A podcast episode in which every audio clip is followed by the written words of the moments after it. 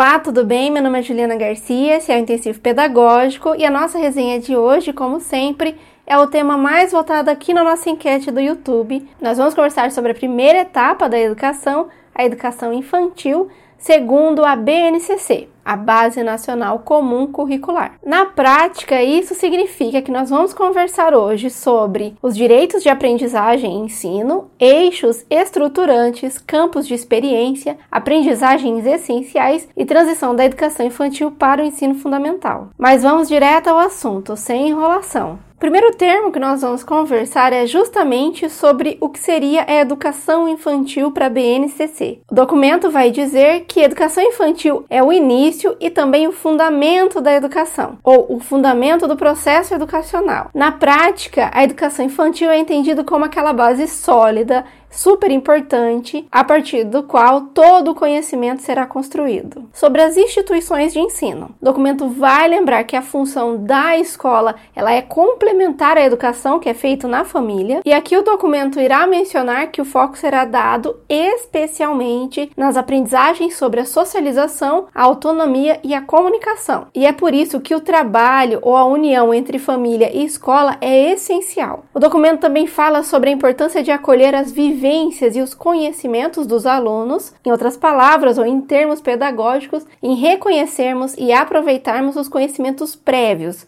as convicções que os alunos já possuem. Dentro dessa mesma lógica, é muito importante que as escolas reconheçam e respeitem as diversidades culturais ou a pluralidade cultural. E para finalizar, o documento entende que o objetivo da instituição deve ser o de ampliar o universo de experiências, conhecimentos e habilidade dessas crianças, diversificando e consolidando novas aprendizagens. E o que o documento fala sobre o professor, sobre a atuação do professor. Primeiro, ele vai falar que é função do professor organizar e propor as experiências de aprendizagem. E essa atividade deve ser feita com intencionalidade com intenção, com propósito. Por isso mesmo, a BNCC cita que parte do trabalho do educador é refletir, selecionar, organizar, planejar, mediar e monitorar o conjunto das práticas e interações, garantindo a pluralidade de situações que promovam o desenvolvimento pleno das crianças. A BNCC prevê que a atividade do professor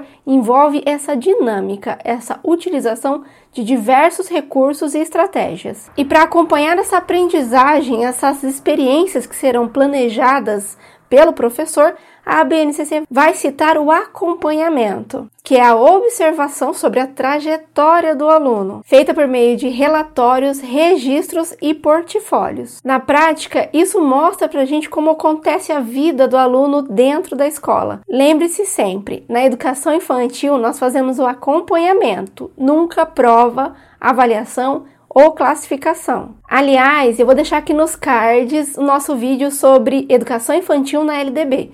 Lá a gente conversa um pouco sobre isso. Para finalizar, como a BNCC descreve o aluno, né? Qual é a sua importância dentro do processo de aprendizagem? E aqui eu vou utilizar a definição exata do documento. O aluno, segundo a BNCC, é um ser que observa, questiona, levanta hipóteses, conclui, faz julgamentos e assimila valores, e que constrói conhecimentos e se aproxima do conhecimento sistematizado por meio da ação e nas interações com o mundo físico e social. Não deve resultar no confinamento dessas aprendizagens a um processo de desenvolvimento natural ou espontâneo. Perceba que o aluno é visto como alguém criativo, ativo, que questiona, que participa, que interage e que está envolvido no seu processo de aprendizagem. Ele constrói o seu conhecimento, então eu tenho aqui uma base do construtivismo, ou seja, a BNCC acredita na construção cognitiva que é feita pelo aluno, e o documento também fala sobre a apropriação do conhecimento que foi sistematizado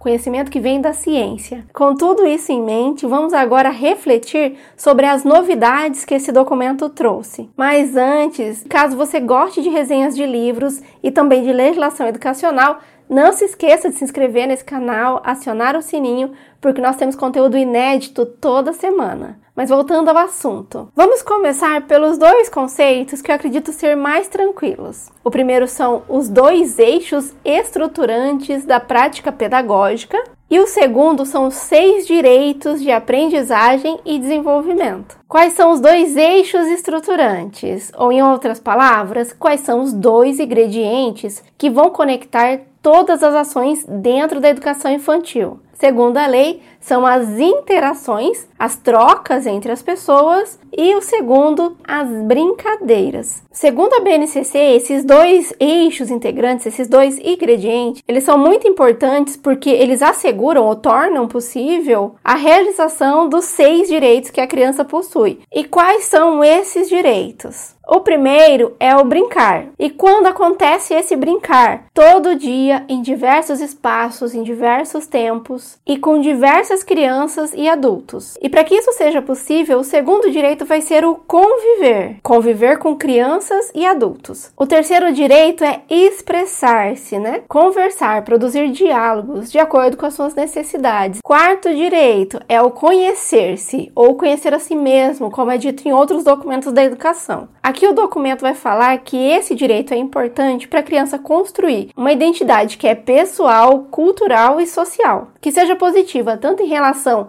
a si mesmo, mas também que seja positiva em relação aos outros. O próximo direito é participar ativamente. E aqui é participar de tudo: planejamento, gestão, brincadeiras, atividades. E por fim, a criança tem direito a explorar todos os lugares, gestos, textura, cor, materiais, objetos que estão na escola, fora da escola, ampliando seus saberes sobre a cultura. Lembrando que esse último item dentro da escola ele vai ocorrer por meio das artes, a escrita, a ciência e a tecnologia. Veja que esses dois últimos itens, tanto eixos quanto direitos, eles vão nos trazer o frescor da infância, a espontaneidade da criança e também a importância da educação infantil respeitar essas características, esses interesses da criança. Vamos agora falar sobre os últimos conceitos que aparecem na BNCC. Vamos falar sobre os campos de experiência e também as aprendizagens essenciais. Uma informação que é importante e ela vai nos ajudar a compreender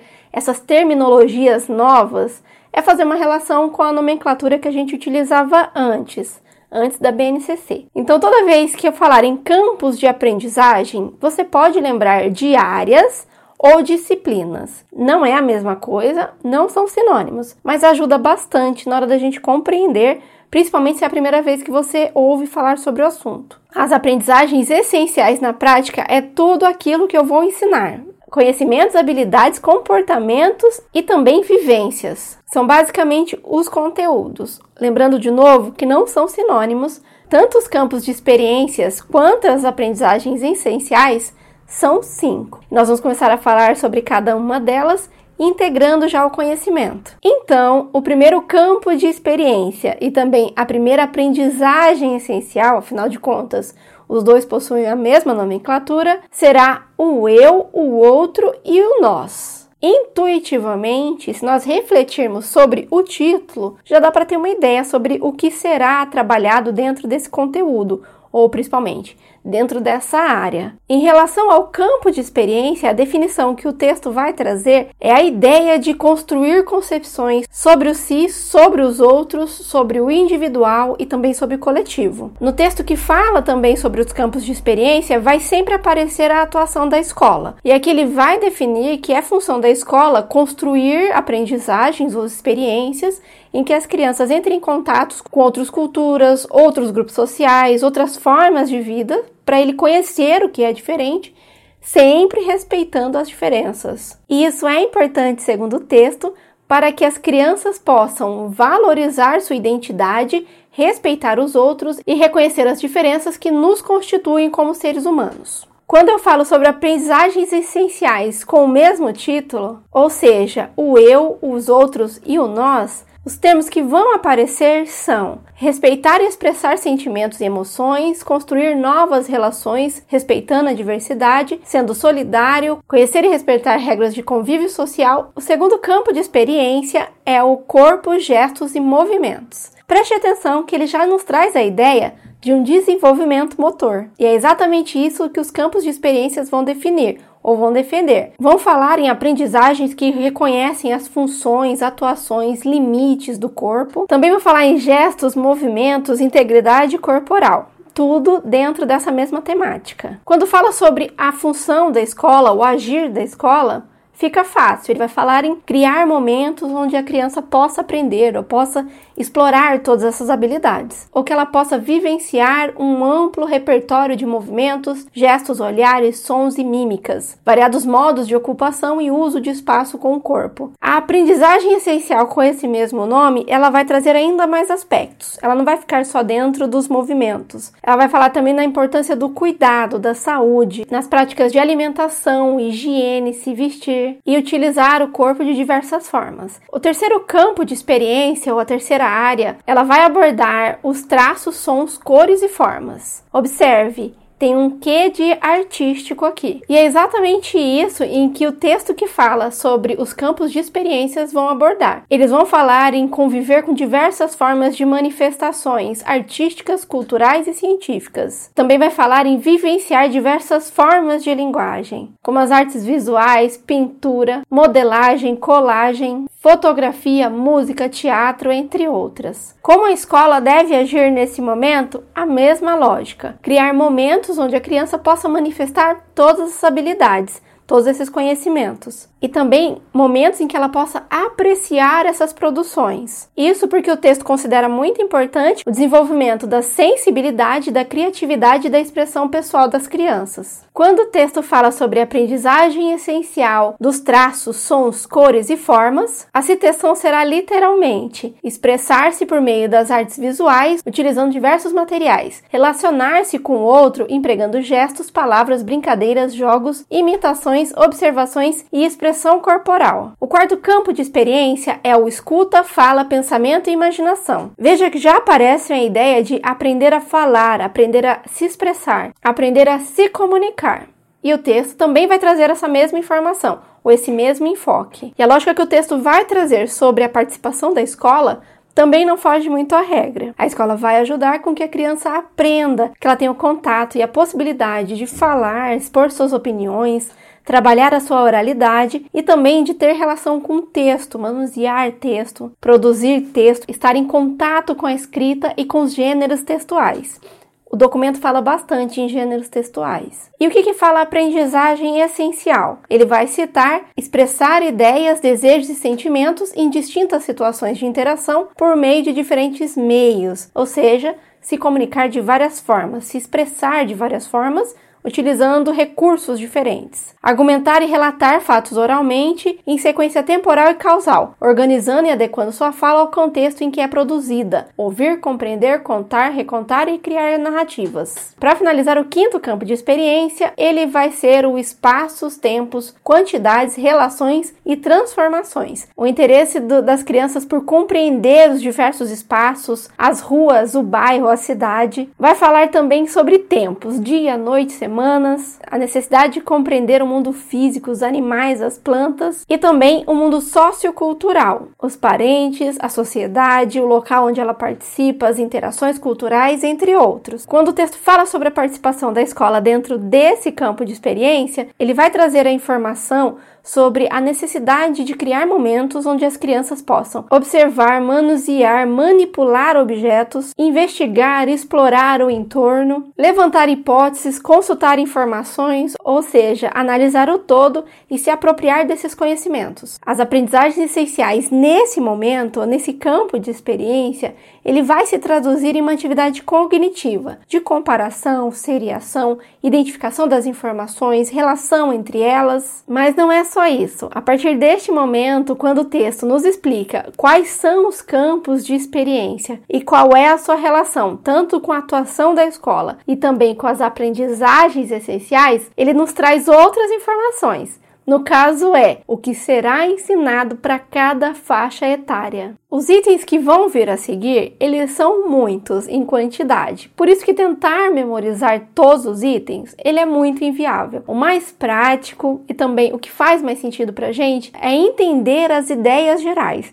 e também os conceitos que vão dizer para a gente quando um objetivo é da primeira faixa etária, da segunda e da terceira. Mas vou te mostrar como isso funcionaria então. A primeira faixa etária é a que vai do zero a um ano e meio, a um ano e seis meses. Lembre-se que essa criança ela é muito pequena ainda e o seu desenvolvimento ainda está voltado muito para si mesmo. Ela entendendo ela, o seu corpo e o mundo que está ao seu redor. Ele vai desde o bebê de colo até o bebê que começa a caminhar, né, a seus primeiros passos. É por isso que você vai perceber dentro dos objetivos de aprendizagem para essa faixa etária a ideia de desenvolvimento sensório motor que ainda está ligado à manipulação ao toque, também a causa e efeito, aquela brincadeira da criança de jogar o material e ele retornar, ele aparecer do nada. A ideia de que as ações da criança têm um efeito em outras pessoas. Em outras palavras, quando eu choro, alguém chega com a comida e também a descoberta do seu mundo ao redor. Os objetivos de aprendizagem dentro do desenvolvimento motor, ele vai falar imitação de gestos, aquelas brincadeiras de encaixe. Quando nós falamos sobre a relação da criança com o mundo, o que ela faz para interagir com o mundo, nós ainda estamos falando sobre balbuciar, apontar, ouvir muito o que estava acontecendo e imitar a entonação da voz dos adultos. Ela também vai conhecer, explorar e manusear todos os materiais que tem à sua frente. Para finalizar, ela ainda interage mais com crianças na sua própria faixa etária e com adultos. A próxima faixa etária ela vai começar em um ano e sete meses e vai até os anos e onze meses, antes dos quatro anos. Aqui, as habilidades da criança já começam a ampliar um pouco mais e as interações também começam a ser um pouco mais maiores. Ela já começa a interagir, pensar em regras, também ter opinião própria, conversar com as pessoas ao seu redor. Ela pode compartilhar cuidados do espaço, animais,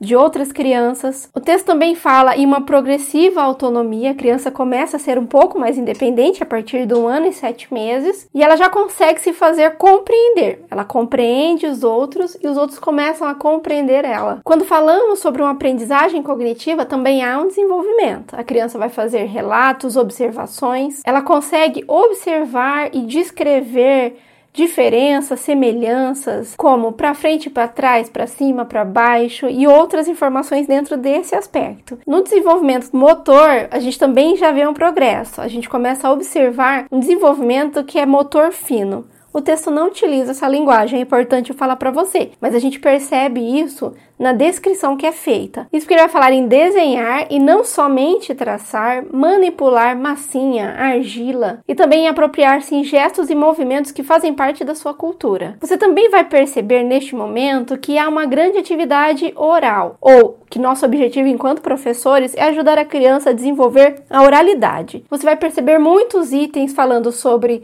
relatar oralmente, contar oralmente, identificar rimas e vários sons. Então, a maioria dos itens que aparecem dentro dessa faixa etária vão trazer essas informações. Para a faixa etária que inicia aos 4 e vai até os 5 anos e 11 meses. E você vai observar cooperação, respeito muito, solidariedade e também empatia da criança em relação às outras crianças que convivem com ela. Quando falamos também em um desenvolvimento cognitivo, vai aparecer a ideia de expressar, se relacionar, selecionar escolher atividades, escolher livros por meio de gêneros textuais, ou mesmo por meio de informações que a criança precisa ter ou ela quer adquirir. Também vai falar em registrar informações, coletar informações e também essa mesma atividade em relação às medidas. Sobre autonomia, o texto vai falar em agir cada vez mais de forma independente, conhecendo suas potencialidades e também os seus limites, ter confiança e também ter hábitos de autocuidado, que ela aprendeu durante todo esse percurso. Quando a gente fala sobre o desenvolvimento desenvolvimento motor ou as atividades que é feita com o corpo, você também vai perceber que aqui nós não estamos falando mais nem de uma aprendizagem nem do desenvolvimento, mas de uma expansão, de uma utilidade de diversas atividades, também de um controle maior, de uma criação de gestos e atividades. Para finalizar, o documento fecha com as ideias que nós devemos ter em mente quando vamos falar sobre transição, que é exatamente aquele momento em que a criança vai sair da educação infantil e vai ingressar no ensino fundamental. Aqui o texto fala que é muito importante o equilíbrio equilíbrio entre as mudanças que serão introduzidas para que haja uma integração e uma movimentação da criança. O texto também fala sobre a importância das estratégias de acolhimento, tanto das crianças quanto do professor. Isso porque é uma nova fase, há uma grande mudança